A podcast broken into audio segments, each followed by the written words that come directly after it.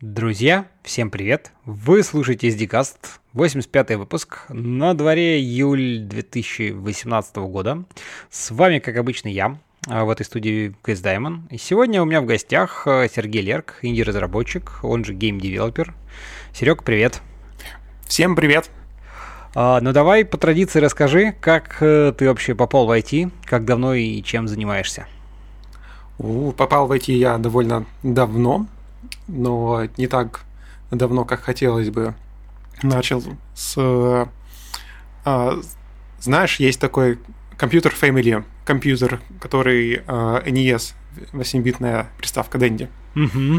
Вот, и у нее есть одна такая а, странная приблуда, как у них был а, такой компьютер-клавиатура, в которой можно было немножко на бейсике программировать а, разные игры, используя спрайты несовские.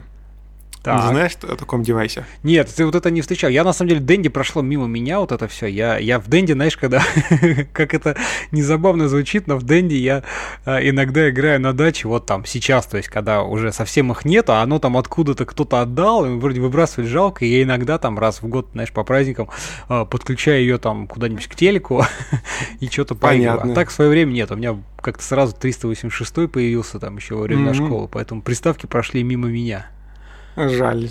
Это большое опущение. Вот. Но я застал 8-битки, 16-битные мимо меня прошли. Вот. А Дэнди-то было э, много, и я довольно много играл. Так вот, такой компьютер там был.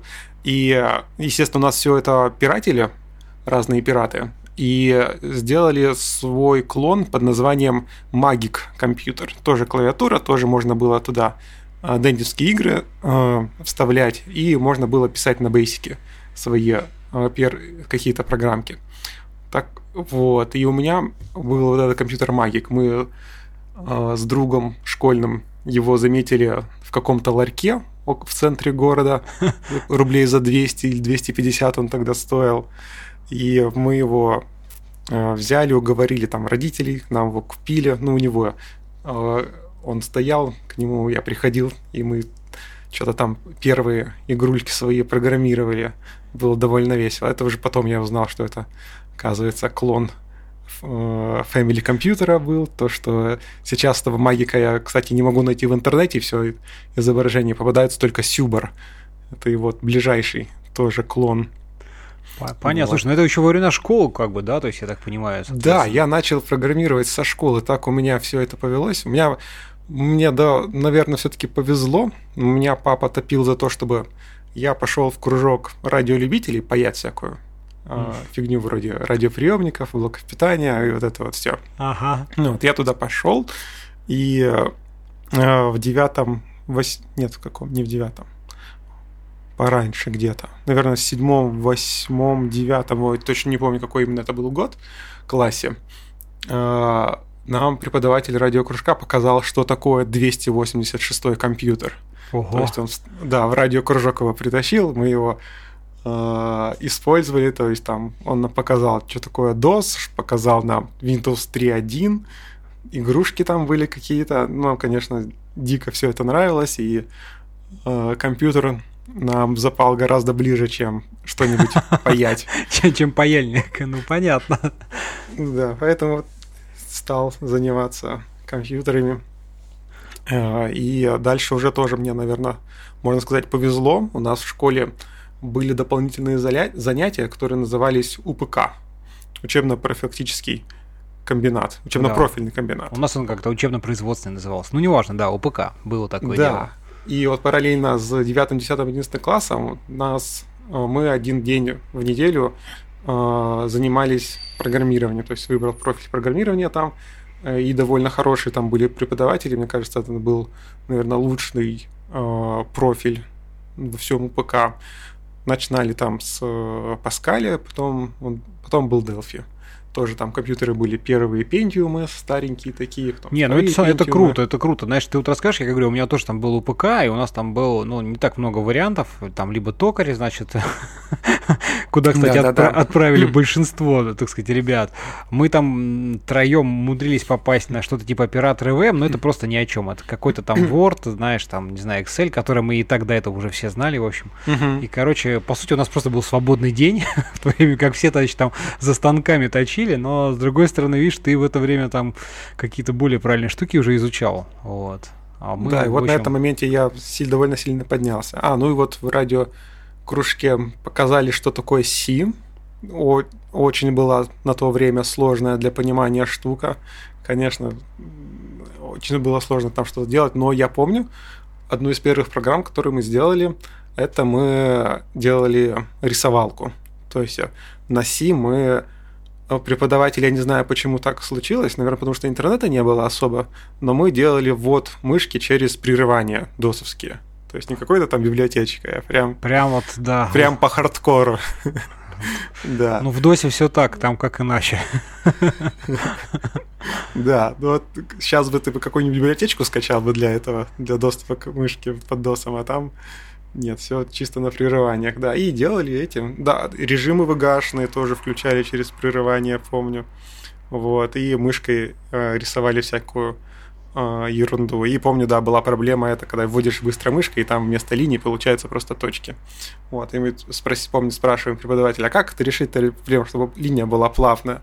Он сказал, а как, как? Вы просто берешь мышку и плавно ведешь, и у тебя получается плавная линия. Хорошее, кстати, решение, нормально, да. Просто не надо быстро нажимать. Вот.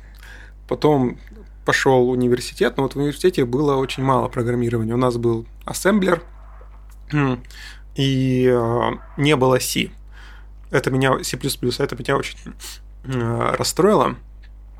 Поэтому я пошел на лекции по C++ к параллельной группе, у которых они были, а в, а в моей группе их не было. Вот, там немножко их поучил, и э, выучив чуть-чуть C++, я пошел работать PHP-программистом. Вот так вот неожиданно. Ну, там 2000 какой-то шестой год, PHP четвертая, пятая версии. Ну, где-то вот, да, да. Да, это самый пик, по-моему, PHP, э, и я помню, скачал э, какой-то там самоучитель PHP, э, полистал его за неделю, пошел на собеседование, и меня сразу же взяли. Ну, там была какая-то очень низкооплачиваемая позиция, поэтому меня, наверное, и взяли, потому что я далеко не тянулся. Но, тем не менее, веб-девелопмент с этого начался у меня. Такой ну, уже, вот. можно сказать, про профессиональный, профессиональная карьера началась со старта. Ну да.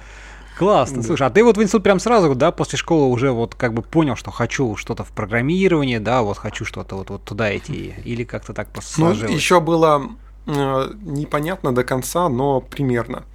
Угу. Я э, с детства хотел делать игры, вот, и на бейсике мы там делали какие-то, я помню, в центре стоял спрайт похожий на какую-нибудь турельку, и э, со всех сторон шли, помню, какие-то вражины, которых надо было отстреливать джойстиком. Вот то, что я делал, самая первая игрулька. Mm-hmm. А, потом на Паскале я сделал этот э, скролл-шутер, знаешь, когда там космический кораблик у тебя летит и...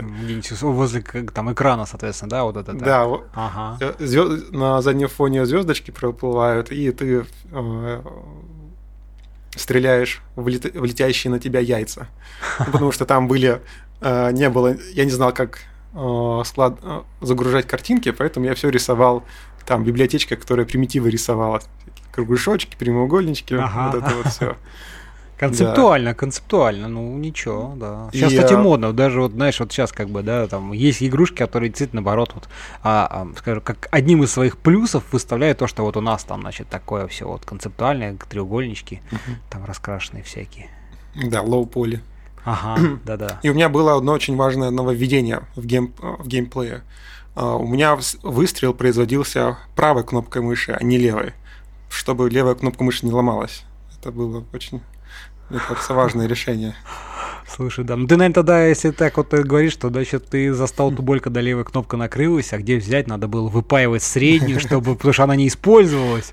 Да, и тут мне пригодились навыки паяльника. Вот, классно. Ну, видишь, да, не зря, не зря.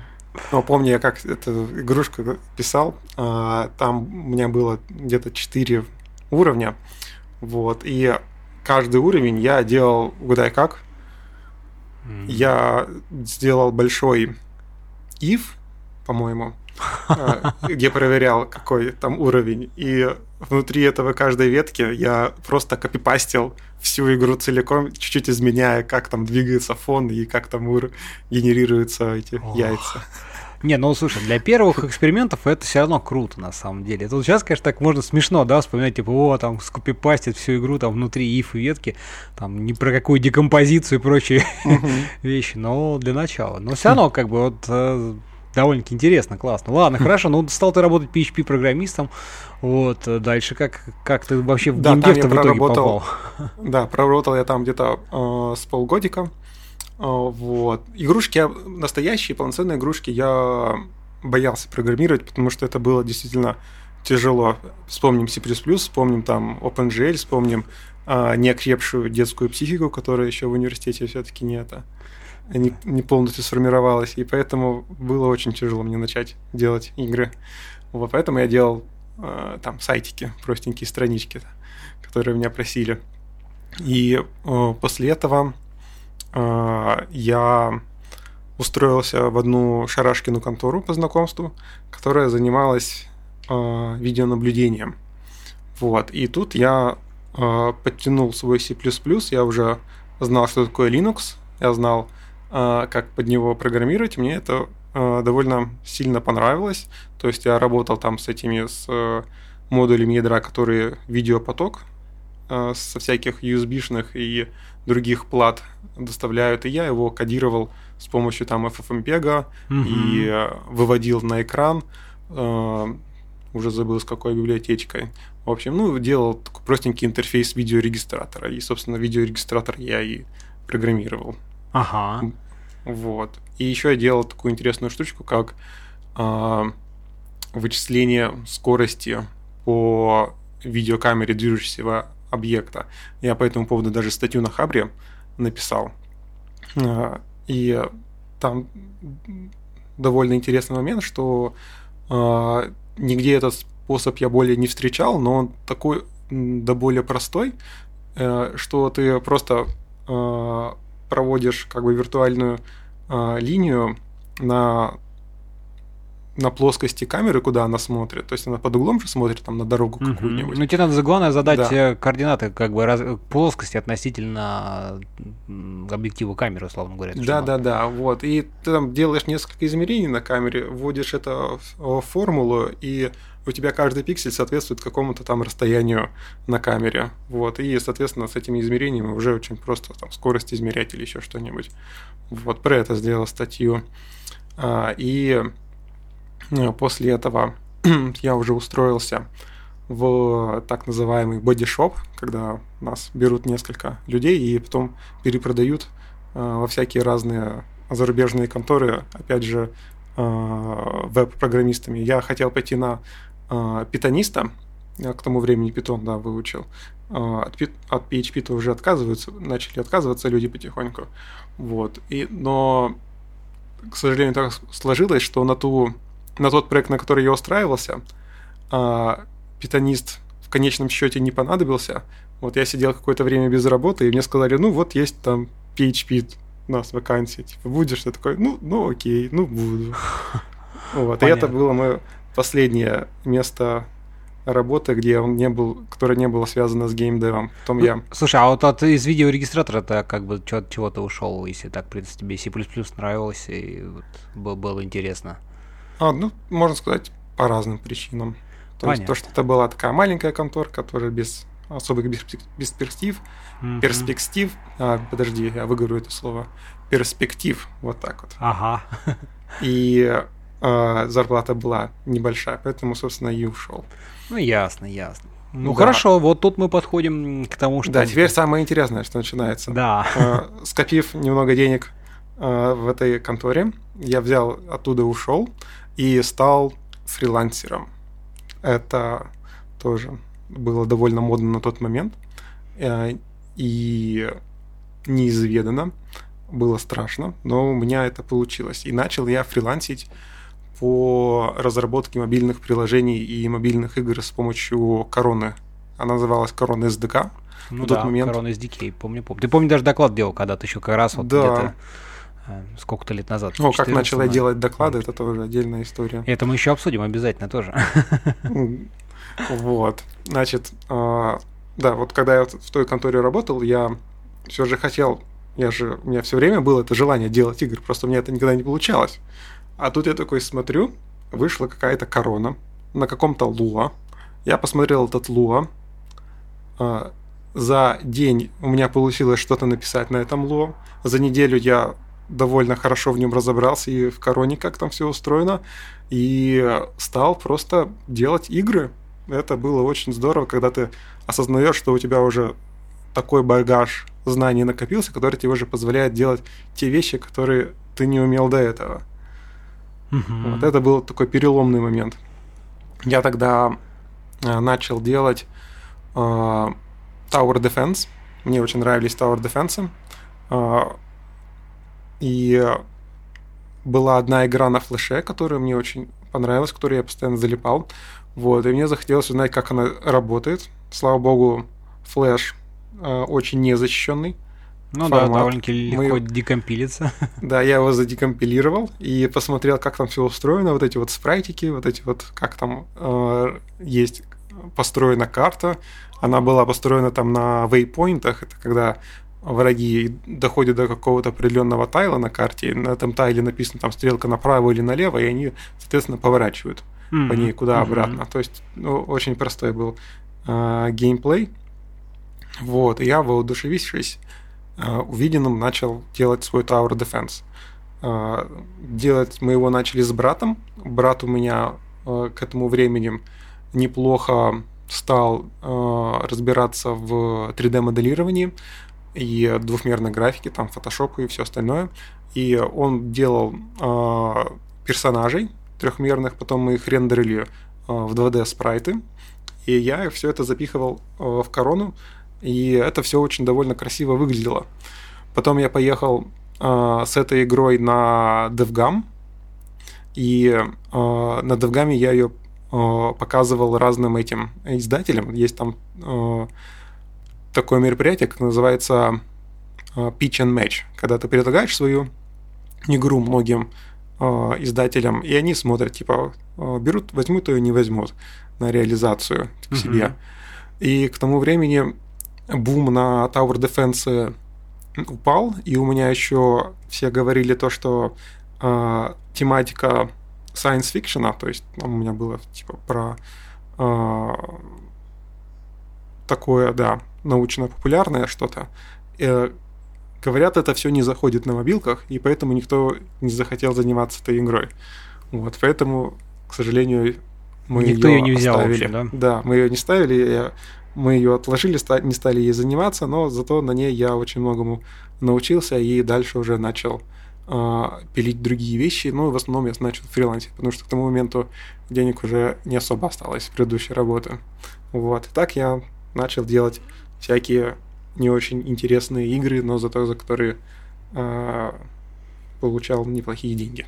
Ну, опять-таки, способ и свои знания немножко порасширить, и оплата, и все же это, как ни крути, но все же это гейм дев, да, это, то есть, это та сфера, которая, так сказать, интересна, и все равно, мне кажется, можно было а, почерпнуть что-то новое в процессе даже создания неинтересных каких-то там игр.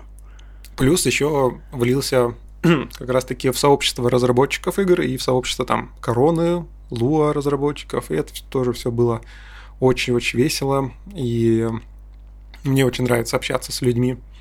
А, то есть там а, по короне я нашел канал на IRC, на Freenode, и где мы а, начали постоянно зависать с разработчиками на короне и постоянно о чем-то разговаривали, делились опытом. Очень классный experience. Если вы чем-то увлекаетесь, очень советую присоединяться к комьюнити. Сейчас у нас Telegram есть, в котором, наверное, по каждой отрасли есть отдельный канал, как раньше был по IRC. Ну и у многих тоже сообществ есть свои Slack-каналы, в которых тоже удобно общаться общаться. Ну да, да, каналов много. Хотя, к слову сказать, ERC тоже еще, в общем-то, в некоторых там open source каких-то даже проектах вполне себе популярен до сих пор. Я так даже несколько...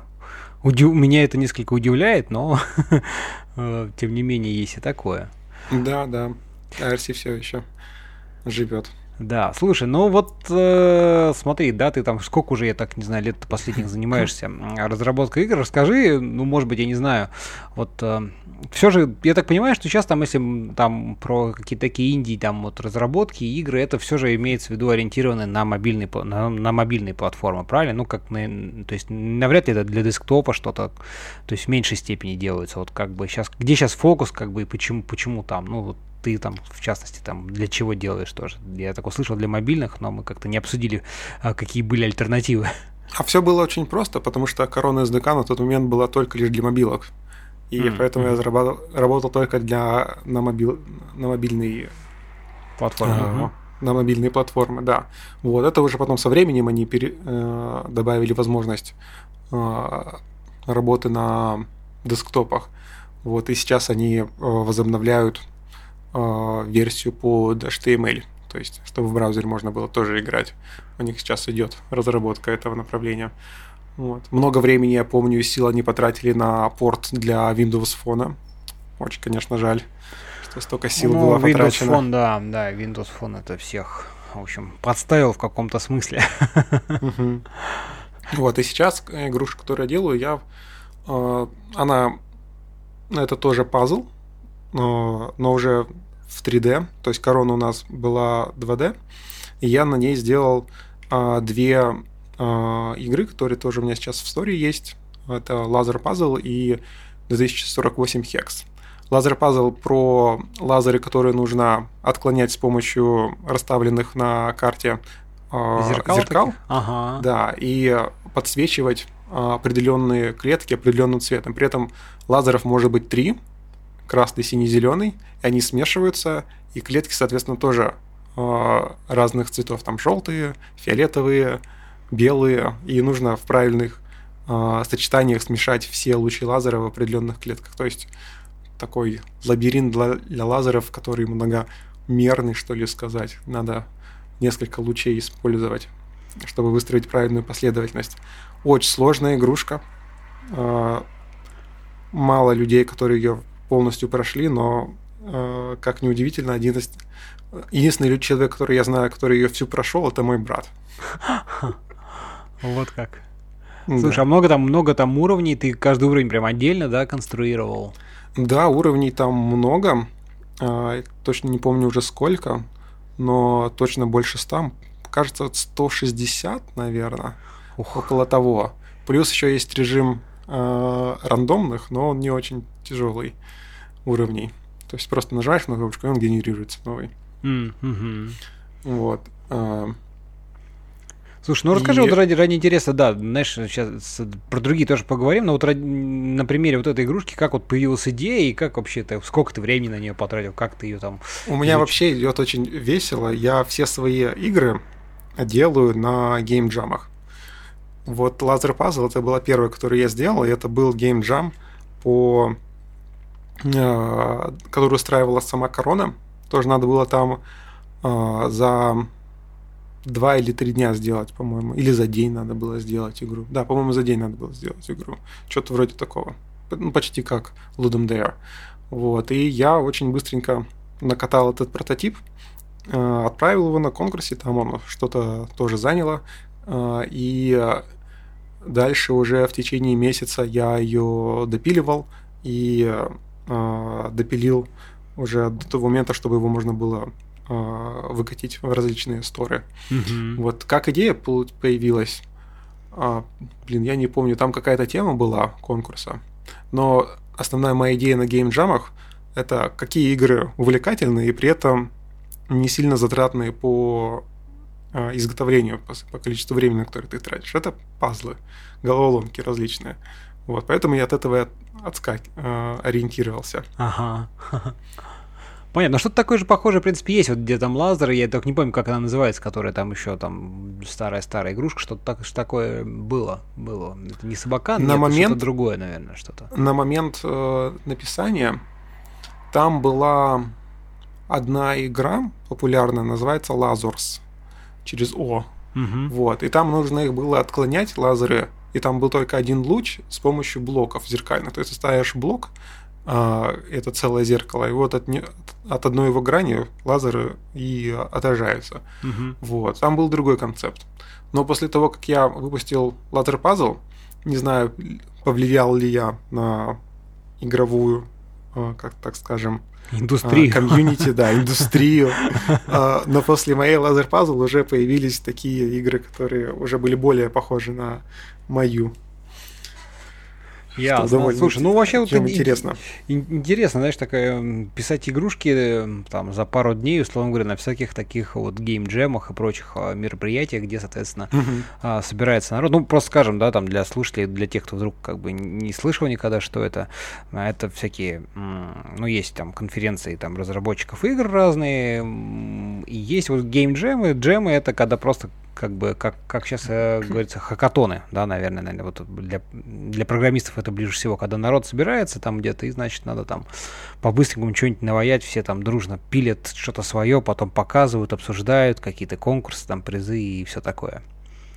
Как-то так, наверное, да, если я правильно, поправь меня, если я где-то ошибся. Да, примерно все так. Хакатоны, конечно, больше на ориентированы на какую-то технологию. Ну да, я говорю, вот. для программистов а, вот именно, так сказать. Из... Да, да, да. Ага. А Jam это уже конкретно такое мероприятие. Там может быть совершенно разные временные интервалы от игры за 4 часа написать Jam есть такой до там года, например, или месяца. Ого. Очень длинные есть, бывают геймджамы. Есть, мне нравится очень геймджам, называется э, «Да закончить уже эту, эту игру», когда ты берешь свою незавершенную игру и ее допиливаешь на геймджаме. Хорошо. Ладно, давай расскажи еще про другие свои игрушки тоже, вот что, что это там, как, как писалось, чего было. Да, потом там был э, еще один геймджам.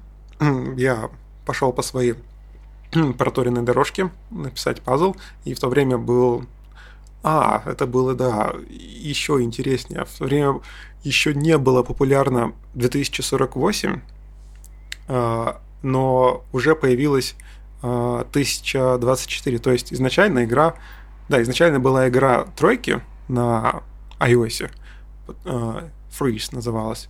Потом вышла 1024 на Android, где была уже тематика с обычными цифрами, которые надо было складывать 24 8 и так далее, а в тройках mm-hmm. там были тройки. Вот. И после 1024 человек написал HTML-ную версию 2048, и вот с этого все и понеслось. А, весь бум этих игр. Ага. Вот. И я тогда ориентировался на 1024, но 2048 там уже тоже а, начали появляться. То есть был в начале становления этого движения, и моя была, по-моему, первая игра на хексагональном поле. И причем она мне довольно нравится, как она играется. Там другие правила, э, чем в обычном 1048. Вот. И э, очень миленько получилось. Она у меня э, до сих пор активна в сторах. Люди ее тоже скачивают, играют. Знакомые мои тоже в нее играют. А отличие от 2048 расскажи в двух, в двух словах. Что? Ну, 2048 отличие... там просто, да, складываешь вправо-влево, можешь двигать, соответственно, да, все. Да, в основное отличие это поле, то, что оно шестигональное, и а, у тебя эти фишечки, а, соответственно, в шесть сторон можно а, двигать, 6, да. Могут угу. передвигаться.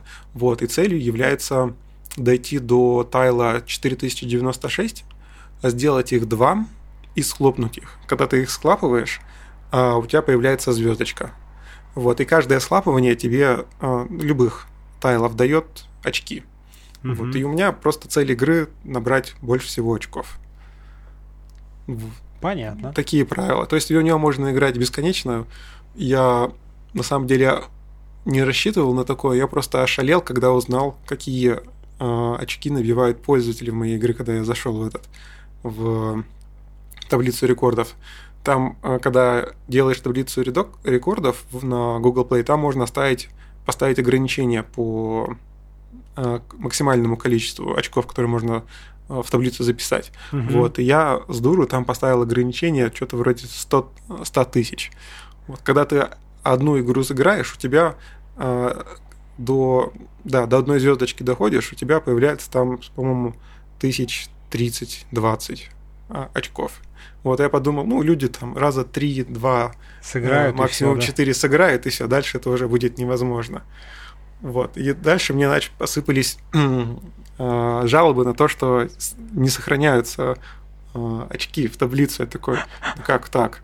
Потом посмотрел, ладно, разблокировал я этот, убрал я этот лимит, и там посыпались там 100 тысяч, 200 тысяч, 500 тысяч, миллион. Это я такой, сколько же надо играть, чтобы это все набить? Мне кажется, действительно, люди, может быть, не знаю, в больнице лежат, там, знаешь, когда двигаться нельзя, и, и у тебя единственное, что есть телефон и одна рука, остальное все у тебя там в гипсе, и ты единственное, Да, и на несколько месяцев, вот, и вот надо как-то да. себя развлекать. И ты развлекаешься, играя в эту игру. Как-то так, мне кажется, это происходит. Ужас, да, я тоже, мне, мне сложно вот это понять, такие часы. Ладно, а на чем, расскажи, на чем она тоже у тебя? Ты ее тоже на короне делал или mm. на чем это? Да, это на короне сделано, mm-hmm. две игрушки. Вот. Потом э, началась такая движуха, как называется, э, нативное расширение для короны. То есть они же постоянно допиливают, улучшают корону. И тут они добавили возможность разработчикам пилить собственные плагины для короны, чтобы можно было нативные э, расширять нативными свойствами какими-то свои приложения. Вот. И э, все люди, все разработчики там просили сканер QR-кодов, mm-hmm. чтобы добавить поддержку. Его не было стандартный. Вот. И я сразу же смекнул, что это будет самое популярное расширение э, для короны, надо его скорее-скорее писать. Вот, я его сел, написал, потом еще написал несколько расширений, у меня там э, то ли 9, то ли 10 сейчас в магазине Короновском. И э, для этого пришлось выучить Java и Objective-C, но я не жалею. Э, и у меня, то есть ушел уже немножко фокус не с игр, а вот с поддержку игровых движков. Угу. Начал ну, как бы какие инструмент, инстру, инструменты для разработчиков да. игр, скажем так, да? Да, такие инструментарии. Вот. А, и на основе этого а, я смотрю то, что у людей у короны довольно немного в штате, то есть там а, core team было примерно там, человек 10-12. Вот. И я такой говорю, а давайте я к вам устроюсь и буду вам делать всякие плагины. Вот. А вы мне за это платить, например. Угу. И, и они такие, а давай. И я начал работать в Короне удаленно из э, Екатеринбурга, а у них офис в Сан-Франциско. А, и я работал, ну, что называется, по ночам, чтобы укладываться как-то с ними во временные рамки. А надо было как-то, ну, требовалась, да, какая-то коммуникация, да, обсуждение, что-то. Да, вот естественно. Угу. Были постоянная коммуникация, постоянные созвоны. Вот, и э, я начал делать э, расширение.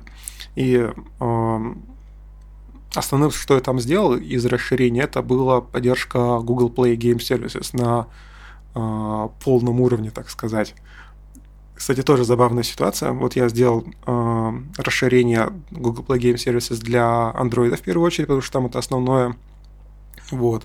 Там какой-то глобальный просто API я э, заимплементировал для короны. Куча документации на меня потом тоже э, ругались, говорили, нельзя столько писать, это же нам все неделю там проверять на ошибки на твоего английского и всего остального, это же невозможно. Вот. И э, потом я сел пилить э, версию для iOS. И э, прелесть, когда ты делаешь э, вот такие плагины для кроссплатформенных решений, для iOS, для Android, ты с помощью плагина для Lua можешь нивелировать э, различия платформы. То есть, если там на одной платформе называется как так, а на Android так, ты можешь э, в Lua закрепить уже непосредственно одно значение, одно поведение. Ну, это, это и оно будет логично, очень да. удобно. Да, что пользователям, ну, имеется в виду разработчикам, им как раз-таки это и нужно, чтобы как бы они не парились, они там, условно говоря, вполне себе стабильный API, а он там под капотом разворачивался в, в случае андроида в одну штуку, да, в случае iOS там в нечто другой набор там каких-то вызовов, методов, чего угодно. Это, ну, да, бы именно. Ожидаемо. И, и а, для iOS с Google Play Game Services так не получилось. Потому что Google какашки, которые посмотрели и сказали, а что-то у нас плохо Google Play Game Service на iOS заходит, а давайте-ка мы не будем его обновлять сначала, там год, полтора, а потом вовсе скажем, что оно deprecated и не пользуйтесь этой фигней. А я тут для них мучился, писал э, этот плагин и как-то пытался сделать, чтобы оно работало. Ну, это а, обидно, обидно, конечно. Да, и э, в итоге э, ну, осталась только Android-версия, соответственно. Ну, понятно. Вот. Э, после этого дела э, я год я проработал в Короне, контракт был на год. Вот, после этого э, я опять продолжил фрилансить, делать какие-то свои игрушки. И так я к этому моменту немножко подустал от 2D разработки и мне уже чувствовалось, что хочется заняться 3D. И тут вышел на сцену Default. То есть King такие сказали, а вот у нас есть движок прикольный, тоже Lua, тоже 2D, угу. но это не нагло врут. Он, нисколько, он совсем не 2D, он вполне себе 3D движок. И я такой э, на него посмотрел и подумал, блин, а прикольный движок, надо бы тоже познакомиться с ним поближе.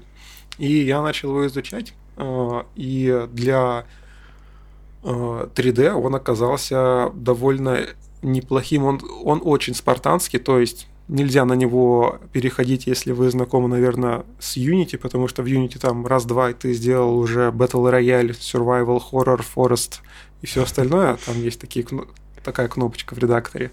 То для Defold а ничего такого нет. Там надо немножко писать все самому. Но это тоже интересно. То есть, как бы и челлендж, и интересно, но хоть и времени отнимает, но я доволен результатом, потому что в отличие от Unity у Defold а появля... А, получается билд намного-намного меньше. И, в принципе, требования к железу у Defold а тоже меньше, чем у Unity. Вот. Это мне очень нравится в нем. Слушай, ну мы так уже, смотри, так не, уже там и про корону немножко в технические эти детали давались, э, там уже упоминали. Давай немножко вот так, знаешь, э, сделаем шаг назад. Вот расскажи, в принципе, а, вот как устроены в целом там фреймворки там а-ля корона, а-ля дефолт. Я так понимаю, в общем и целом концепция у них примерно одна, да, то есть это вот там язык Lua, ну какой-то скриптовой язык, дальше за который они э, в сам движок прячут, прячут всю вот эту вот, э, так сказать, низкоуровневый API для там отрисовки, для обработки э, ввода, вывода, да, вот это все. Вот как это, в принципе, они устроены? Ну вот, так, расскажи. Ну да, почти. Есть у нас движок, называется Love 2D, а, да, тоже известный. популярный. Угу. Вот, он тоже на Lua, но там рендеринг происходит э, совершенно по-другому. В Love 2D ты у тебя весь экран это твой канвас, и ты в него рисуешь спрайты, как, не знаю, как бы ты очень, как бы ты рисовал, наверное, во времена DOS, может быть, такое сравнение. Mm-hmm. Вот. А с короной и дефолтой там уже другой э, механизм. Там э, уже полноценная 3D, ну, в том плане то, что используется OpenGL. Вот только корона это полностью прячет под маску 2D, а дефолт только из частично прячет под 2D маску. Вот, mm-hmm. на короне у тебя уже есть полноценные объекты в OpenGL э, окружении, которые ты из Lua можешь модифицировать. То есть движок у них написан на C++ и OpenGL, что у дефолта, что и у короны. И через Lua они тебе дают Э, эти э, возможности манипулирования этим всем environment, этим всем 3D-миром и перемещать на нем какие-то объекты, создавать новые, э, и вот это вот все. Угу.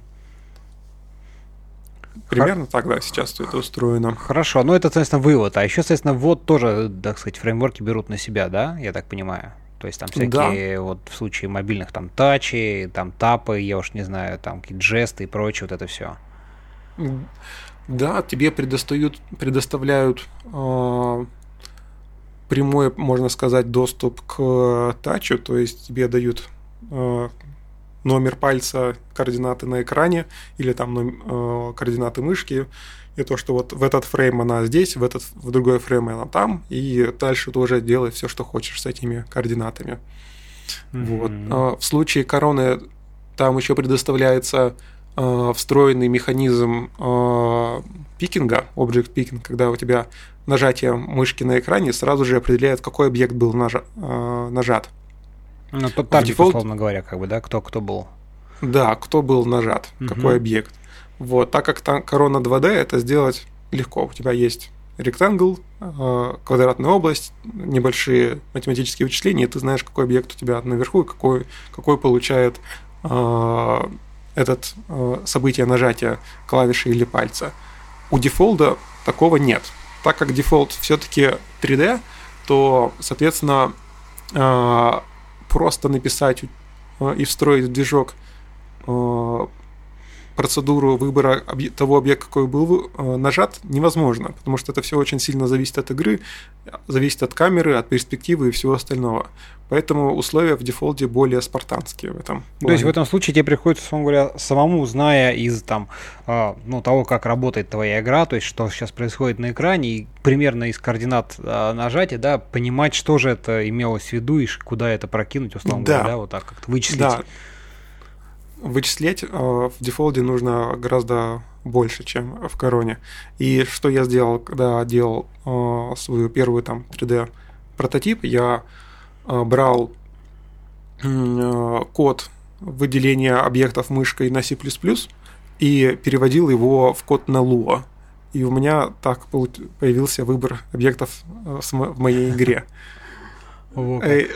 Да, это на самом деле очень веселый процесс портирования кода на Lua, потому что ты берешь э, код на C++, на Java, на чем угодно, копируешь его в редактор, делаешь э, замену, убираешь все двоеточия, убираешь там какие-то специальные операции, типа там плюс равно, которых в Lua нет, ага. убираешь все типы нафиг, абсолютно все. Э, структуры там заменяешь на таблицы, это вот э, другой тип луашный, а, меняешь а, фигурные скобочки на begin-end, и скоб... большинство скобочек тоже удаляешь, и у тебя получается рабочий луа-код. Это очень весело. Ну да, да, слушай, это довольно-таки весело, согласен, забавно. Ну, конечно, конечно, не все так прям просто, но, но в целом, в целом, да. А, слушай, а расскажи, там я так понимаю, что у них там э, ло какой-нибудь э, встроен прям ло, ло джитный, или там это не столь важно? Есть ли возможность у тебя доступа из ло там в что-то нативное, да? Вот ты там упоминал для короны, у них появилось именно на уровне фреймворка вот э, плагины, да, которые ты там начинал писать. То есть они просто в какой-то момент ну, решили добавить возможность расширения, но не изнутри, а вот именно извне, скажем так, из, из самого фреймворка. Угу. Вот. А, если одна вещь такая про лоа программистов. Если хочешь расстроить лоа программиста, просто скажи лоа джит. Потому что это такая боль. Э, и этому посвящен не один доклад на лоа конференциях. В общем, э, проблема такова, то что Lua JIT написал это just-in-time компайлер для слушателей. Ну да. Э, который очень сильно ускоряет код на Lua и делает его ну, по производительности примерно как нативный компилируемый код на C, C++, например. И этот компилятор был написан одним гениальным человеком, который а, не то чтобы сильно выходит на связь и поддерживает свое детище, и из-за этого оно застряло на версии Lua 5.1, а сейчас Lua 5.4, если я не ошибаюсь. Да-да-да. Вот, и из-за этого очень большие проблемы возникает. И э, большинство фреймворков игровых, которые с Lua связаны, они все-таки хотят использовать LuaJIT для увеличения производительности, но э, не могут использовать свежую версию Lua, так как LuaJIT только лишь 5.1. И вдобавок к этому э, Apple на iOS запрещает использовать LuaJIT в качестве компилятора – она разрешает его использовать только в качестве интерпретатора. Это быстрее, чем нативный обычный Lua, но все равно это не компилируемый. Но на самом деле это небольшая проблема, так как э, если у вас столько вычислений на Lua, что они тормозят выполнение программы, то скорее всего, Lua тут, конечно, э, как бы сказать, ну, не, не, то, пом- не поможет. Месту. Да, это да, не, не про это дело. То есть надо что-то другое с этим делать безобразием, если так сильно игра тормозится. Вот сейчас э, вот представленный механизм написания расширений, можно, то есть, код портировать на э, C, на C++, и если что-то тормозит в игре, и э, так с этим бороться. Вот. А вообще Lua, конечно, практически никак не влияет на время выполнения программы, потому что основное время это все-таки работа с видео подсистемой, вывод графики, работа с текстурами и э, время выполнения шейдеров на графических ядрах. Это основное. Слушай, а как вот ты думаешь, Мэй, вот мы уже там вспоминали даже целых три фреймворка таких игровых, и все они, а, у них интерфейс для, для разработчиков это Lua. Вот как ты думаешь, почему вот был выбран он так? Чем он так популярен ну, там, в игровой индустрии, например? Почему не, ну, в смысле, какие-то, может быть, альтернативы или почему, что, что еще, какие есть варианты? Да, почему? есть ответ у меня на этот вопрос. Так как зар, э, зародился в Бразилии для нужд маленькой нефтяной компании, насколько я помню, и он прежде всего писался для не то чтобы программистов, а инженеров. Поэтому очень прост в написании и э, скриптинге игровых каких-то сцен и событий. То есть можно взять не программиста, показать ему Lua и сказать, а вот теперь давай пиши нам уровни там или какую-то логику поведения э, э, для какой-то конкретной игры, и он с этим, в принципе, справится. То есть изучать Lua легко. Это одно из причин, почему он стал популярным. Вторая причина – это э, Grim Fandango. Есть такая игра. Ну да, мне кажется, а, довольно, довольно известная. Да, очень классная про приключения э, скелета Мэнни, который э, ходит по загробному миру и приглашает в загробный мир новоприбывших и э, берет с них деньги за за путешествие на ту сторону, так скажем. В общем, да, э, игра прикольная, она от LucasArts, и примечательно то, что это первая игра, которая использовала Lua в себе. А, это компания LucasArts, и они, у них был для этого, для скриптинга свой собственный язык. Не помню, как он называется, но он был не то чтобы сильно удобный. И когда э, один из программистов в LucasArts э, увидел Lua, он подумал, блин, это, наверное же, можно использовать в нашей игре. Он попробовал, всем понравилось, и с тех пор э, Lua начали встраивать в, в разные игры. Это стало своего рода таким веянием не то чтобы моды, но очень полезным э, и правильным действием. Сейчас у, и у нас уже есть другие альтернативы вроде там Python, э, JavaScript, которые могут, можно встраивать в игры, но Lua был первым и э, до сих пор остается хорошим выбором, потому что у Lua наиболее быстрый рантайм, он быстрее всего из интерпретируемых исполняется. А если добавить LuaJIT, то точно быстрее всех исполняется. И э, он занимает его рантайм гораздо меньше ну, да, он э, места. Же, да, это точно. Да, на мобильных это очень важно, размер билда. Поэтому тоже Lua очень хорошо э, использовать. И у Lua наиболее простая, э, наиболее простой механизм подключение его к C, C++. Этим тоже он сильно выигрывает среди друг... от других э, решений для скриптинга. Ну да, да, согласен, хоро- хороший. И Дол... сейчас уже тоже, опять же, появилось много, множество библиотек готового написанного кода на Lua, и тоже можно сказать, типа, если вы пишете новый движок, вы берете Lua, и у вас уже весь инструментарий уже тоже готов. Ну, сейчас, сейчас да, да. Тут, наверное, знаешь, очень удачное стечение вот как бы э, там и времени, когда еще не было достаточно много альтер... ну, таких каких-то альтернатив э, достойных, да, вот. И он так вышел на сцену благодаря, там, не знаю уж там случаю, воле судьбы или как. Вот. А дальше, ну, действительно, как бы он вполне себе достоин. А плюс, поскольку появилось уже очень много, там, не знаю, библиотек, расширений, фреймворков, каких-то там плюшек, которые, ну, просто они уже целая экосистема, условно говоря, да, которая просто, ну, глупо отбрасывать, да, это, там, чтобы брать что-то другое, пусть даже, может быть, там, более интересное в каком-то смысле. Но, как бы, трудозатраты и остальное, они говорят, что так так делать не надо, в общем-то, уже. Да. Мне кажется, это тоже один из таких моментов. Слушай, расскажи еще, вот интересно, смотри, вот фреймворки, да, ну в контексте фреймворков, а, про вот мультиплатформенность, да, потому что ведь идея тут как бы, ну, все очень красиво, когда ты там пишешь игру там один раз, там один код, а он дальше у тебя там и на андроиде, на айфонах, значит, везде там работает. Вот это то, там, чем все эти, там, если ты зайдешь, там, не знаю, на какой-нибудь сайт, там, Корона или, там, не знаю, дефолда, там прям все, там, кросс-платформ, все дела.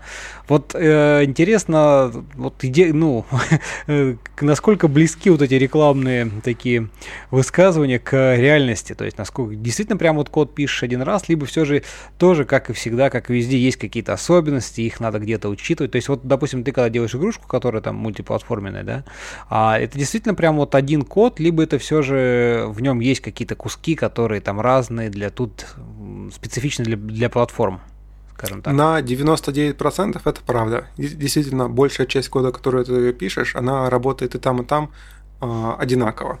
Есть у нас, конечно, различия по вызову каких-то системных э, вызовов, по работе с файловой системой и прочими уже тонкостями каждой платформы, но большинство игры, весь сам геймплей, э, вся отрисовка игры, она одинаковая на всех платформах. И это очень, очень здорово. Это действительно облегчает жизнь в разы просто.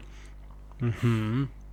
Неожиданно, слушай, я, я думал, все хуже уже так уже думаю. Ожидал более пессимистичного ответа. Нет, ну это радует на самом деле, это, это классно. очень, да, это очень классно. Есть, конечно, там ну, нюансы, например, на андроидах э, есть вот этот э, navigation bar, и у тебя окошечко немножко ресайзится при запуске. То есть э, это надо учитывать. На iOS надо учитывать вот этот подбородок. Там еще есть разные гайдлайны э, самих Apple, то, что интерфейс должен быть вот таким, в нем должно быть что-то выполнено вот так вот, пожалуйста, придерживайтесь его. Для игр они, конечно, э, делают большие поблажки, но в целом тоже нужно учитывать какие-то отличия уже непосредственно платформ. Но это уже действительно не э, проблема движка, а это уже действительно различия платформ, с которыми просто нужно мириться. И в, в этом ничего плохого нет. Понятно. Э, другая проблема возникает, э, когда у тебя кроссплатформенный код. Это вот самое большое отличие и самый большой минус. Э, в потребности в каких-то специфичных системных вызовах. То есть, если ты пишешь игру на андроиде, и тебе там нужно что-то специфичное вызвать, например, я не знаю, какой-нибудь камеру как-нибудь запустить по-особому или там воспользоваться а, еще какой-то системной фичи, которая есть только на андроиде. И если разработчики движка не сделали не подключили эту функцию к движку, то ты просто не можешь воспользоваться, если ты сам не напишешь для этого расширения. Ну, я все, все, все равно я так понимаю, что вот для всяких, а, ну, таких наиболее там понятно, популярных, востребованных а, фич, типа, там, не знаю, доступ к камере, да, там, не знаю, доступ, там, не знаю, сохранить куда-то в дефолтное какое-то место, там, не знаю, это оно, они, у них есть уже готовые враперы, то есть это, это абстрагировано на уровне именно самого движка. Да, большинство есть, но все еще есть э, проблемы, потому что все э, сделать, все написать. В рэперы для всего просто, наверное, невозможно. Ну, а, понятно, Слишком да. их много, и постоянно они меняются, постоянно добавляются новые. А, в Короне в этом плане чуть-чуть получше, а, с одной стороны, потому что там уже гораздо больше готовых написано в рэперов для системных вызовов. А в дефолде, а, с другой стороны, положительный аспект, то, что там, в принципе, писать расширение проще – у тебя эти расширения, когда ты пишешь их, они компилируются в дефолде на их сервере полностью. То есть тебе не нужно ставить там Android Studio, не нужно ставить там Xcode. Если ты делаешь что-то простенькое, тебе не нужно что-то там э, сильно замороченное сделать, если там несколько, буквально пару строчек кода, то их можно сделать прямо вот в редакторе дефолда, и оно все скомпилируется, и у тебя расширится движок под нужные тебе элементы. Вот. В короне немножко сложнее, тебе действительно нужно уже будет э, собрать библиотеку, правильно ее запаковать, правильно ее загрузить на свой сервер, и, и после этого только она начнет работать как нужно. Понятно. Слушай, а расскажи, вот, в принципе, вот интересно просто, как в целом устроена там игра вот на основе какого-нибудь, там, не знаю, движка, там, корона, либо, там, не знаю, дефолта, то есть вот, э, ну, как, как, как это, как это там устроено и с точки зрения организации кода, и вообще как, как вот э, подход там, то есть как, ты там какой-то, как, как все это собирается. Ну, давай начнем даже издалека. Вот у тебя появилась идея, да, хочу написать, хорошо, взял ты там, поставил, скачал дефолтовский, значит, э, SDK или там Corona SDK, у них там даже свои редакторы какие-то есть, там, плюшки. Вот, собственно, что дальше происходит? Как, как, э, что пишется? То есть, я так понимаю, это все равно там, вот как э, там с трясовкой взаимодействовать. Это ты там по кадр, каждый кадр, условно говоря, у тебя там есть тик, ты там говоришь, ребята, здесь отрисую то, здесь все, там система событий. Вот, ну, вот, вот начнем издалека, то у меня вопросов много, много. интересно mm-hmm. про обсудить, знаешь, вот весь как бы путь, да, вот, вот там скачал SDK, да, запустил первый раз, начал mm-hmm. что-то писать, ну, там, абстрагируюсь от идеи, там, просто от, э, как бы, как, как что есть, как что, потом, как потом все это там пакуется и в конечном итоге там запускается, публикуется и, и так далее. Вот все, все стадии интересно пройти. Да, написание кода начинается с просмотра туториалов, документации и примеров. Вот. Когда это уже посмотрел, уже становится, конечно, более понятно, что здесь происходит. А, в короне а, Defold, они, корона и Defold отличаются немножко тем, что в короне главенствует код, а в Defold е главенствует редактор. То есть у короны нет визуального редактора. Там только лишь ты запускаешь ее, устанавливаешь, у тебя появляется окошко, которое тебе говорит, а вот я могу запустить твой код. Mm-hmm. А код ты уже должен написать где-то. То есть это некая среда, в которой они могут запустить твой как бы код, ну и он тоже там имеет доступ ко всем их там API и все такое. Да, да. Вот этот код где-то написал э, для короны. Мне сейчас нравится использовать Atom редактор для этого дела. Вот, там есть для атома э, расширения, которые помогают с синтаксисом луашным и э, делают даже статический анализ кода небольшой, который помогает с, некоторыми проблемами. Вот. И потом корона берет эти файлики, э, начинает запускать, и у тебя э, на десктопе, э, на твоем, где ты разрабатываешь, игра запускается в таком маленьком окошке, которое э, по своему виду напоминает там iOS или... Ну, эмулятор а, такого да. телефона, ага. Да, вроде такого. Вот. А, у дефолда по-другому. Ты запускаешь редактор, и а, у тебя открывается красивое окошко, открывается поле, как в Unity, где ты можешь добавлять какие-то свои объекты, картиночки, раскладывать их по экранчику, вот, и потом уже можешь э, эти объекты как-то ими управлять из кода, который тоже пишешь внутри э, дефолтовского редактора. Слушай, ну вот это вот мне так даже со стороны, хотя я там никогда не писал игрушки, да, кажется подход, ну, такой вполне понятный. У тебя есть какие-то там набор ресурсов, не знаю, там спрайтов, картинок, звуков, да, там каких-то модулей, дальше ты с ними просто из кода начинаешь работать, и, и пользуясь каким-то API, так. В общем, привычный подход, кажется. Да, но есть приверженцы и того, и другого. Некоторым э, хочется больше визуальности, больше, да, плюшек в редакторе, чтобы можно было что-то там подкрутить, подправить, и оно сразу же отображалось а, в игре без изменения кода. Другим людям больше же хочется больше контроля непосредственно из самого кода, чтобы можно было оттуда все делать, как именно тебе нужно. А вот в случае короны а, ты просто берешь все свои ассеты, складываешь их по папочкам твоего проекта, вот, и уже из кода говоришь там загрузить картинку по путю такому-то, например, подпапка там images, картинка button.png, и у тебя она появляется на экранчике. Ага. Вот. И, и это у тебя появляется луашная переменная, э, которая представляет собой вот этот объект картиночки. И, до, и дальше ты можешь ей манипулировать. Ты можешь сказать там button.x э, и изменить координату там по x, изменить координату по y, положение, масштабы, ну, да, какие-то эффекты угу. применить, вот, и много всего очень. И таким образом выстраиваешь свой э, интерфейс и геймплей.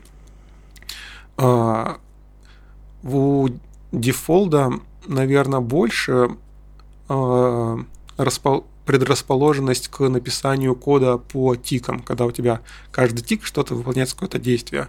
В короне это менее выражено, там больше всего завис, э, зави, э, заведено на input от игрока, то есть какие-то движения мышкой, нажатие на объекте, еще чего-нибудь. Uh-huh. Вот. И ты уже непосредственно даешь команды там направить импульс туда, открыть другую картинку, сделать, а, выполнить такую-то анимацию. Вот он более такой реактивный код, можно сказать. В дефолде он более, а, а, как это называть,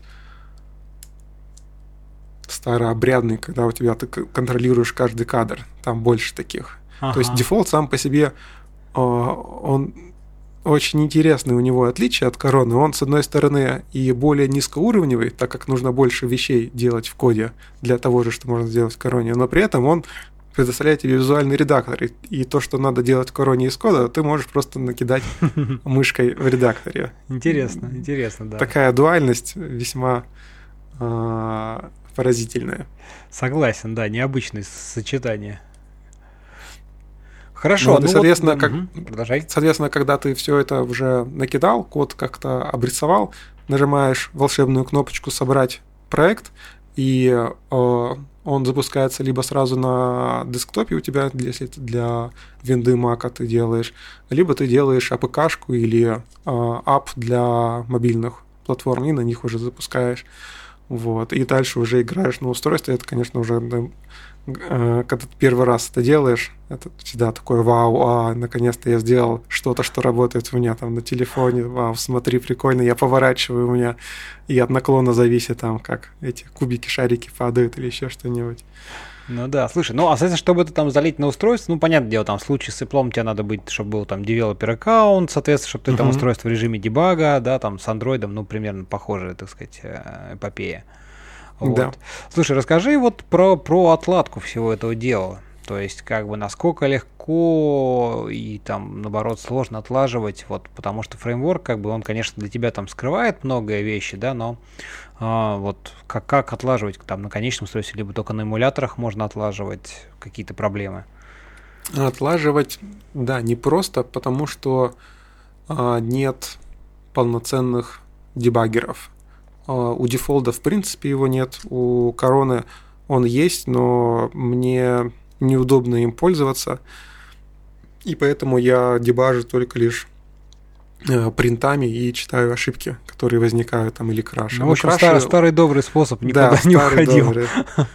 Краши случаются очень редко, а, потому что все-таки а, виртуальная машина луашная, и если какие-то ошибки в ней возникают, то у тебя возникает runtime error, который, который Lua тебе показывает. Там, например, если ты пытаешься вызвать э, объект, что-то с ним сделать, который на самом деле уже давно ушел из памяти, у тебя не упадет приложение, как в случае с C++, segmentation fault.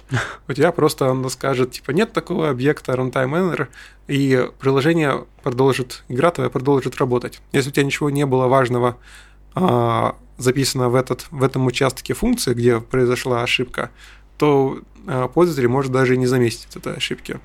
Вот здесь тоже такой нюанс положительный кода на Lua, то, что он гораздо более устойчив к ошибкам возникающим, но и вылавливать их тоже тяжелее. Плюс это все-таки не компилируемый язык, не какие-то ошибки, которые можно было бы при компиляции в, в том же C++ выявить, в ну Lua да, так да. не выявить. Поэтому надо быть более все-таки внимательным при написании луашного кода. Слушай, а есть ли вот какие-то там инструменты, ну, которые тебе помогают? Ну, мы там все знаем Lua Checks, да, в общем, да. как один из вариантов такого, хоть какого-то, ну, не статистического, не статического, но тем не менее именно Нет, анализа исходного кода. Это статический анализатор, просто он не такой мощный, как другие, например, для C++. Ну да, да, да. Вот. да. Вот если какие-то еще, что единственное, еще? Единственное, что помогает, то, что код на Lua, он менее сложный сам по себе, поэтому в нем легче разобраться. А так, к сожалению, полноценных э, утилит для отладки и анализа кода все-таки нет в Lua мире. Угу. С этим приходится мириться, но это нормально. Но тоже надо сказать, что есть проекты по типизированному Lua, тоже который ловит вот такие ошибки компиляции. Это э, тоже пишешь Lua код, но с типами. И при этом ты уже пере, э, переконвертируешь этот код в какой-то э, через, да, через э, ну, через транспайлинг, да. Да, и он делает уже обычный Lua код, но при этом он проверяет все типы. Еще есть такая штука, как э, да? Hakes же он... Нет, не Hakes. Или TypeScript. TypeScript, по-моему. Ну, TypeScript для, да, для JS такая штука. В общем, TypeScript можно э, пристроить, чтобы он генерировал еще и Lua код. О, на выходе, да? Да. Угу. И тоже интересная Э, вещь, э, и можно ей пользоваться, но мне не хочется. Наверное, большинство людей тоже не захочется. Но для кому хочется, пожалуйста, можно использовать. Наверное, это будет полезно.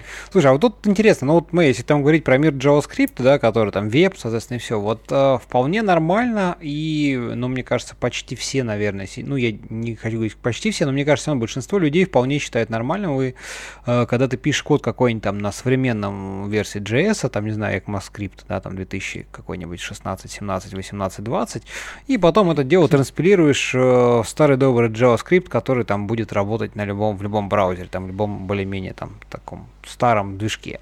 Вот как ты думаешь, почему, собственно, Slow тоже те же самые, там, не знаю, вот э, производители фреймворков не, э, не хотят написать что-то такое встроенное? То есть, ты там пишешь код там на Lua 5.4, ну, какие-нибудь там такие штуки, а оно там под капотом как-нибудь сводится к 5.1. Или это просто, в принципе, невозможно в силу каких-то более м, серьезных именно изменений э, там в Lua самом там между 5.1 и 5.4, условно говоря. То есть не только ну, синтаксис, понятное дело, здесь, да, поменялся, там есть какие-то более такие серьезные изменения архитектуры. Я думаю, я думаю, в принципе, это не столько решает проблемы, сколько создает. То есть не такая большая эта проблема, чтобы вот целенаправленно э, углубляться в это направление. И да, есть проблема, одна очень большая. В, после 5.1 вышла версия Lua, в которой можно полноценно работать с целыми числами. Для простоты в Lua э, все числа, они double. Вот, у тебя нет интов. Соответственно, это накладывает некоторые ограничения и некоторые, э, так скажем, нюансы использования чисел mm-hmm. с плавающей топочкой. Вот. А, в целом они не доставляют проблем, когда знаешь об этих а, ограничениях, но иногда тебе именно нужны инты. Вот. Ну и, соответственно, никакие даблы ты а, в инты не сможешь перевести, если просто нет поддержки рантаймом Lua. Ну да, да. Я про Лу, знаешь, единственное, что, что так пришло в голову, вот про что-то такое, что там как-то запускается, транспилируется, это Moonscript, да, вот. Но я думаю, ты тоже про него, наверное, слышал. Который... Да, Moonscript тоже довольно такой проект, который был нацелен на изменение синтаксиса э, Lua в более такой питоничный э, вид, чтобы э, было гораздо меньше синтаксиса, и добавить поддержку каких-то хитрых схем управления там таблицами, там всякие методы вызова, функции по там по коллекциям и всему прочему, но тоже это не особо прижилось. Есть, конечно, люди, которые пользуются Moonscript, но в большинстве своем тоже э, смысла в нем видят довольно мало людей, которые Lua пользуются. Ну да, мне тоже кажется, что вот там даже мы там, когда обсуждали там как-то эту тему на, на всяких наших э, луашных метапах, как-то народ все равно к нему так достаточно пессимистично смотрит. Я вот, э, например, там в JavaScript в свое время там был этот, о, как же он? А, CoffeeScript, во, CoffeeScript. И в какой-то да. момент он был достаточно популярен, даже вот у меня там на работе один товарищ так его активно прям юзал. Хотя мне как бы всегда тоже это казалось несколько странным, и то есть как-то а, там с появлением ES6, да, вообще это стало неактуально потому что примерно те же самые плюшки появились.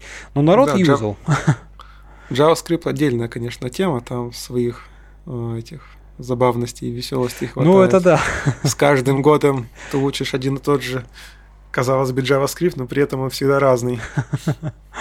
Вот, да. Ладно, вернемся в тему лучше. Да, игры, это мы так было. Лирическое отступление про JavaScript. А, слушай... Я бы хотел еще, а, давай. наверное, рассказать про недавно прошедший Ludum Dare. Я на нем тоже поучаствовал с дефолдом и сделал игру э, в 3D стратегию в реальном времени. Э, при этом это смесь с э, кликером, вроде Cookie Clicker. Там тема Ludum Dare была совместить два несовместимых э, жанра. Вот я выбрал стратегию в реальном времени и кликер, где Шикарно. ты ресурсы собираешь не из минералов там или газа, а просто кликая на кнопочку, типа добавить ресурсы. Ага. Вот. Получилось довольно забавно. Эта игра э, играется в браузере.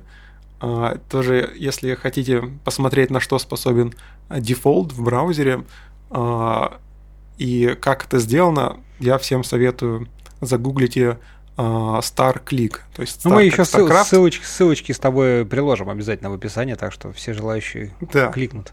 Вот, и, и в этой игры, соответственно, есть еще выложен код на гитхабе на моем репози... Uh, у меня, так что любой желающий может посмотреть. Вообще у меня на гитхабе довольно много uh, вещей лежит для тех, кто хочет поизучать корону или дефолт. Да, хорошо, это мы обязательно добавим ссылочку про это дело. Так, полезно, я думаю, что будет. Слушай, а расскажи вот про, вот про всякие как публикации, то есть там вот ты вот уже упоминал сторы, всякие там в Короне какие-то сторы, ну то есть все, все наверное, более-менее представляют про там Google Play Store, да, или там App Store в случае iOS, но это именно куда ты публикуешь конечное, конечное приложение, там игрушку, неважно, да. А ты еще вот э, говорил тут довольно-таки интересно, хочется обсудить с тобой вот идею, что, что немножко сместился там фокус в э, разработку всяких инструментов для разработчика. И вот здесь там опять-таки, там я вспоминаю, в Unity тоже есть у них там свой стор, в который можно публиковать какие-то там, не знаю, ассеты, библиотеки и так далее. Да, я так понимаю, что в Короне есть что-то похожее. Вот расскажи, что это, какая ну, идея такая же, тоже что-то там можно выложить, что-то за денежку, что-то бесплатно, да, как, как это все работает? Да, именно с оглядкой на Unity-вский Asset Store э, Корона сделала свой, называется он Marketplace. Там у меня за денежку лежит несколько плагинов. Это для э, как раз таки QR-код ридер, э, генерация э, речи из текста, TTS и еще несколько других. Вот, часть платная, часть бесплатная. Вот. Любой человек, да, у которого есть короновский аккаунт и хочет подключить любой из плагинов или ассетов, там ассеты тоже продаются, а, покупает, и они ему доступны для скачивания и для внедрения в свой проект. Угу. Так оно и работает довольно все прямолинейно. У дефолда тоже есть э, некий портал кода и ассетов, но он пока бесплатный. Не знаю, есть ли у них планы по монетизации этого дела. Но мне кажется, все-таки есть, потому что это было бы довольно логично. Всегда, когда разработчики сторонние заинтересованы материально, они будут расширять своими силами э, движки, движок это будет, конечно, очень полезно. Слушай, ну а все равно вот с точки зрения этого дохода, конечно, наверное, там конечные приложения все-таки приносят больше, ведь э, разработчиков по определению меньше, да, вот, чем, чем конечных пользователей каких-то. То есть вот в случае там у тебя это просто ты туда там, ну, какие-то вещи ты там вот про QR-код, это просто такое, я понял, было, что вот а, всем было интересно, всем нужно было, вот ты так решил воспользоваться там на, коне, в общем, сорвать. А, но в целом это просто как побочный эффект, а, побочный какой-то да, вот продукт от твоих там э, разработок игр, и ты думаешь, ну вот да, вот там использую, тут можно оформить в либо там выложить, вдруг кому-то еще пригодится или еще как-то. Либо же это какой-то все-таки целенаправленный именно там разработка какого-то функционала в силу там а, анализа вот там, ну, поскольку ты там общаешься в комьюнити, да, анализа вот каких-то потребностей разработчиков. Как, как, как, ты, как это у тебя? Здесь есть несколько моментов. А, первый момент – это действительно то, что ты можешь сделать, что будет активно пользоваться сообщество и на чем можно там заработать, либо просто сделать хорошее дело для сообщества. А, второй момент – это к тебе приходят а, заказчики и говорят, блин, мы используем корону, вот нам не хватает вот этого а, вот этой штуки, давай-ка нам ты ее напишешь. Вот я ее пишу, выкладываю в стор, и, соответственно, двойной эффект и от заказчика деньги, и от а, магазина идут деньги на соответствующий плагин. Слушай, а вот. ты, ну, ты как бы заказчиком согласовываешь, да, что, ребята, я это публикую в стор, соответственно, там все дела, вот, пожалуйста. Да, без публикации э, мало кто может использовать. Mm-hmm. Э, то есть это Нормально. как раз как такой способ... Просто это удобнее. Да, ага, понял, да, удобного обмена как раз. Да, естественно, если там какие-то более личные расширения для какого-то своего личного функционала, там они, конечно, в стор не выкладываются. Они сами внедряют с помощью своих систем сборки проекта. Вот. И а, третий момент это непосредственно то, что нужно мне. Я все равно это сделаю. Почему бы тоже не выложить э, в этот магазин? Так что да. Ну понятно, да. То есть по, мне пригодилось, может быть, кому-то еще mm-hmm. опять там какой-то такой. Полноценно на эти деньги, конечно, невозможно э, жить, но это довольно такой неплохой э, приятный дополнительный бонус. доход, да, При, очень приятный. Кстати, про, наверное, самую доходную мою игру могу рассказать, тоже забавный случай. Давай. А, помнишь а, такую замечательную игру, как Flappy Bird? Ну да, да. Да, и помнишь, какое было засилие клонов? Да, а, во всяких а, в апсторах после того, как она вышла из и а, стала популярной.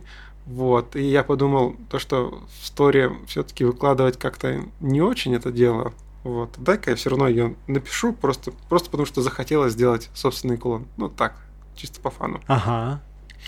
Вот. Э, сделал я его вроде, о, да, неплохо э, играется. Потом я посмотрел на фриланс э, порталах, если там заказы на клоны Flappy Bird. И что ты думаешь? Там были заказы. Да, и в общем это были самые легкие тысячи долларов, которые я когда-либо зарабатывал. Просто за день написал и сразу же, считает, на следующий день получил. Э, классно, ну да, при, это вообще приятненько так э, попасть. Да. Ладно, про игрушки вроде так поговорили примерно. Давай еще вот э, интересно там про, про, я знаю, так сказать, слушателей вдруг кто-то не знает, э, скажем, что ты выступаешь довольно часто, если почти не на каждом там Луо конференции, метапе и так далее. Э, вот хочется про это поговорить, тоже спросить, э, как, как вообще ты начал выступать, да, какие там были твои первые выступления и вообще что тобой движет в этом направлении.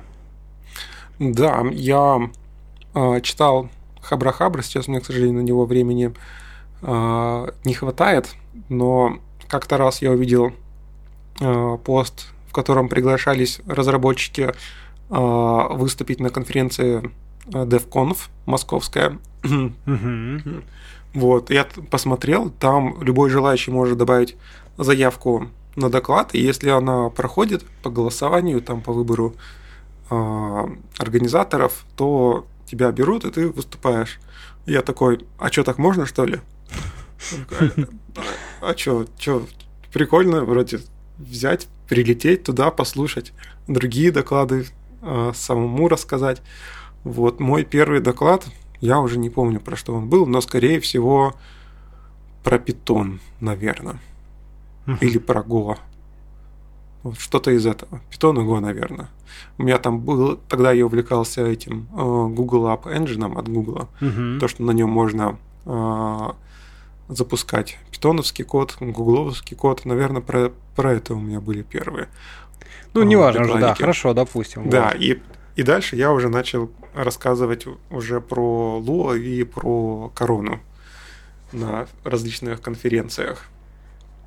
Ну да, я вот помню, помню по-моему, Луаконф, который Луа in Moscow в 2014 году как раз ты там про корону рассказывал. Даже на английском, кстати, по-моему, что тогда было, да, если, если я не На английском я рассказывал про написание плагинов для кроссплатформенных движков. То есть там корона подразумевалась, но в принципе применяется и для всего а, всех C++ каких-то решений, которые используют Lua код.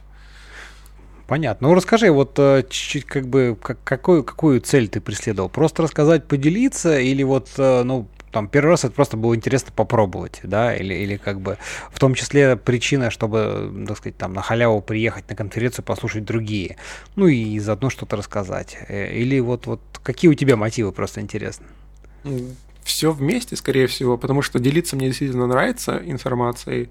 Я и сижу вот в IRC каналах, в Телеграме тоже людям помогаю, отвечаю на вопросы какие-то. А, всегда отвечал. На Хабре писал посты какие-то тоже полезные. А, тоже рассказать, поделиться опытом мне всегда нравится. Приехать, когда на халяву, когда не на халяву, тоже прикольно. И послушать других, опять же, это тусовка, опять же, это комьюнити, очень все весело. Так что, скорее всего, это совокупность всего. Ну, Я понятно. не какой-то там э, супер крутой, конечно, э, докладчик и мои темы, э, конечно, не мирового, наверное, уровня, но тем не менее какие-то свои вещи интересные и свои ноу-хау я вполне могу делиться с людьми и рассказывать про них. Ну, это самое главное, мне кажется, да, пообщаться потом. Мне кажется, твои доклады, вот, по крайней мере, те, которые я там слушал на конференциях, вполне себе заходят народу и, по-моему, даже так позитивный фидбэк собирают. Так что предлагаю тебе да, не останавливаться. Не всегда. Да, не всегда они собирают позитивный фидбэк, но э, в большинстве своем, конечно, положительные эффекты на лицо. Ну, это самое главное. А, тогда можно продолжать не останавливаться. Потому что если, конечно, всегда негативный, то, наверное, все же что-то не так. А так, да. Ну, всегда есть люди, которым понравилось, всегда которым не понравилось. Тут как бы никуда не деться. Если больше одного слушателя, то тут э, всегда будет какие-то разногласия. Ну, один из слушателей, которому понравился, лучше, чем толпа, которой не понравилась. Ну, да, может, может, может быть и так. Ладно, расскажи, наверное, что, какие у тебя ближайшие там интересные идеи, перспективы, вот что ты в ближайшем будущем э, думаешь интересного сделать, или что там, какие вот интересные вещи там тебя нравятся? В данный из... момент я э, делаю расширение для дефолда одно, про которое, наверное, пока не могу сказать. Вот, но как его закончу, я э, буду продолжать работать над своей э, игрой. Тоже головоломка, которая у меня называется Collapsing Worlds. В нее можно поиграть на Itch, на, в прототипе. Вот. Э, так что да, ей занимаюсь. И у меня основное ее закончить, а, выложить и уже работать, опять же, над следующими своими играми. Угу. То есть до этого момента я вот все а, то там, то там, можно сказать, работал то вот в Короне, то там плагины писал, то тут какие-то другими делами занимался. Вот конкретно э, соскучился по непосредственно основной разработке собственных игр, то, почему я сейчас скучаю. Понятно. Слушай, ну, а ты вот еще, смотри, там раньше когда-то там в первой игрушке там тебе там, брат помогал, да, а сейчас ты прям вообще полностью сам все и спрайты, или все же где-то откуда ты их берешь, то есть прям вот, или, или прям один вообще полный стек вообще, и дизайн, и графика, там, не знаю, и звуки и прочее, все остальное. Большинство, конечно, сам придумываю, но э, и, но все равно брата могу попросить нарисовать какие-нибудь 3D-модельки. А, могу девушку свою попросить нарисовать а, что-нибудь тоже, а, и вместе что-нибудь мы обдумываем, придумываем. Так что такой процесс у меня. В основном сам, но с помощью близких людей. Ну, понятно, да. Привлекать близких, если они могут, то это, в принципе, мне кажется, хорошее подспорье. Ладно, что, мне кажется, вроде более-менее обсудили все, чего хотели. Ну, даже если что-то забыли, я думаю, мы всегда сможем собраться еще раз.